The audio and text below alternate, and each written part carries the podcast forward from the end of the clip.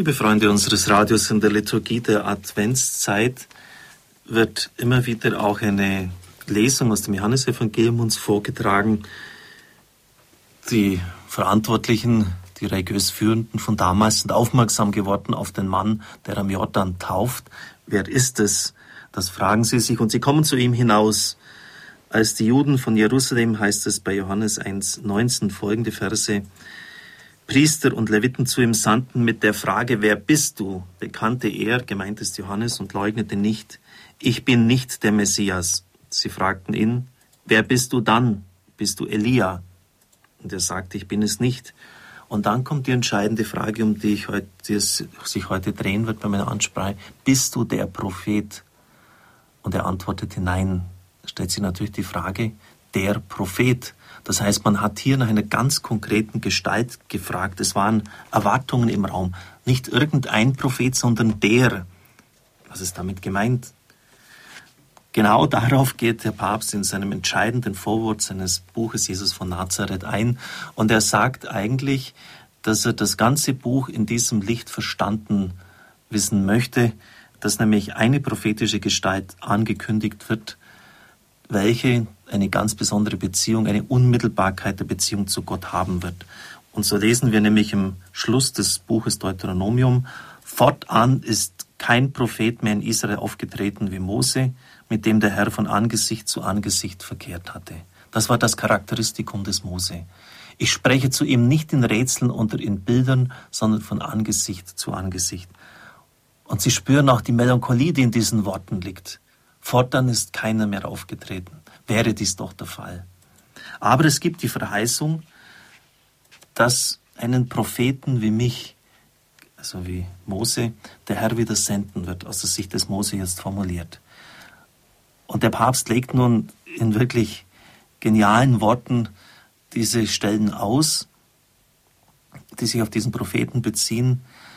Und er legt dar, dass die Prophetie eben jetzt nicht meint, einzelne künftige Ereignisse der Zukunft zu entschlüsseln, ihnen sozusagen diesen Schleier wegzunehmen, dass man sie klar erkennen kann. Er ist nicht dazu da, dieser Prophet um Ereignisse von morgen und übermorgen mitzuteilen, sondern er zeigt uns das Gesicht Gottes und den Weg, den wir zu nehmen haben. Die Zukunft, um die es in seiner Weisung gehen wird, reicht weiter als das, was man von Wahrsagern zu erfragen sucht. Sie ist die Wegweisung in den eigentlichen Exodus, also in den eigentlichen Auszug hinein, der darin besteht, dass in allen Wegen der Geschichte der Weg zu Gott als die eigentliche Richtung gesucht und gefunden werden muss. Prophetie in diesem Sinn ist in strenger Entsprechung zum Eingottglauben Israels zu sehen. Fortan ist kein Prophet mehr in Israel aufgestanden wie Mose. Das ist die Diagnose.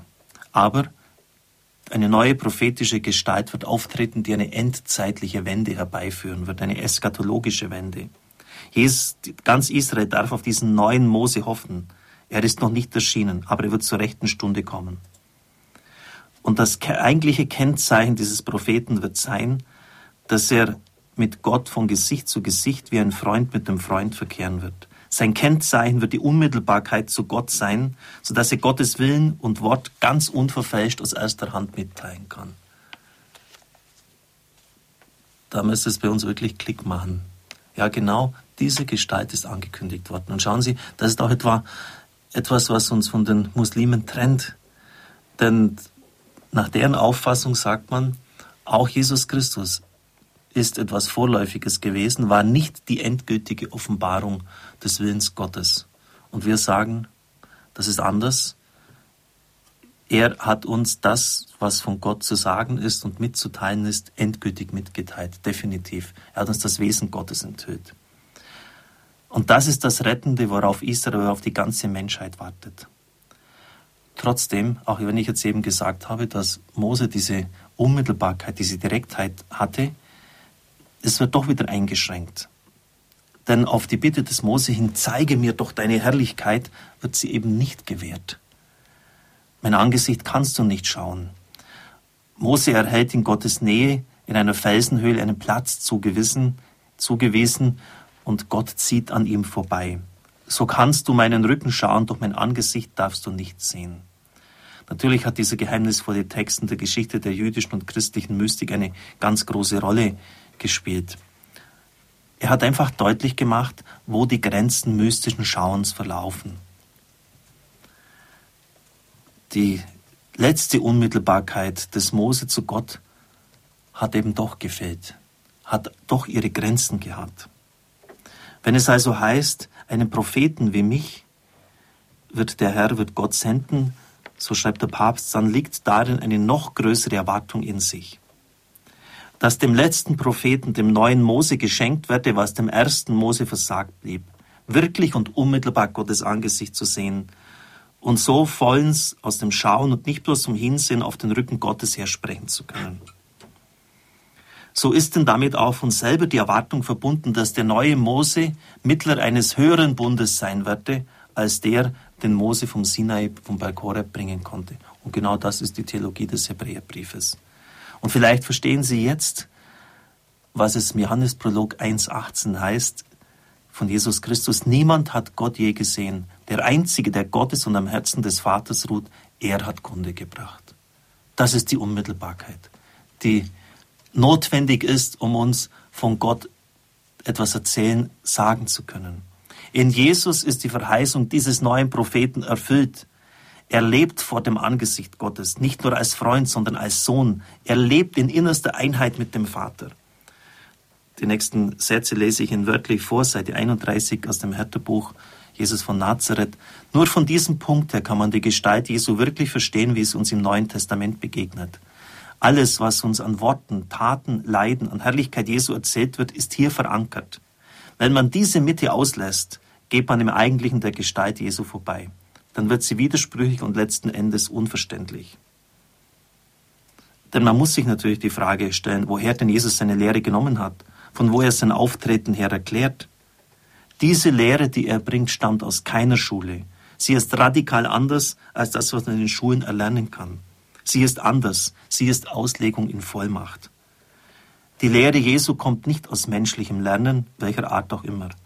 Sie kommt aus der unmittelbaren Berührung mit dem Vater, aus dem Dialog von Gesicht zu Gesicht, aus dem Sehen dessen heraus, der an der Brust des Vaters ruhte. Und was er uns sagt, ist Sohneswort. Ohne diesen inneren Grund wäre das Vermessenheit. Als solche haben die Gelehrten zur Zeit Jesus sie auch beurteilt und haben gesagt, der maßt sich etwas an, was nur Gott tun darf. Wer Jesus sieht, sieht den Vater. Wie oft hören wir das jetzt in diesen Tagen in den Evangelien? Wer Jesus sieht, sieht den Vater. Wer mich sieht, sieht den Vater. Das hat natürlich auch für unsere Gottesbeziehung Folgen. Der Jünger, der mit Jesus mitgeht, wird so mit ihm in die Gottesgemeinschaft hineingezogen. Und dies ist das eigentlich Erlösende. Die Überschreitung der Schranken des Menschseins, die durch die Gott-Ebenbildlichkeit als Erwartung und als Möglichkeit im Menschen schon von der Schöpfung her angelegt ist. Es ist einfach wunderbar, dass der Papst das voranstellt, seinem Buch. Nur so kann man es verstehen. Jesus, der am Herzen des Vaters ruht, ist der Exeget Gottes, so heißt es nämlich wörtlich im Griechischen, der Ausleger Gottes. Er bringt uns Kunde aus dieser Unmittelbarkeit und Direktheit der Beziehung zum Vater. Und die Reaktion unsererseits kann doch eigentlich nichts anderes sein als Dankbarkeit aus tiefstem Herzen. Wir dürfen wissen, wer Gott ist. Wir dürfen wissen, was zum Heil notwendig ist.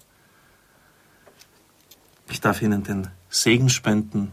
Es segne, heile und behüte Sie, der mächtige und gütige Gott, der Vater, der Sohn und der Heilige Geist. Amen. Ich wünsche Ihnen einen gesegneten Tag.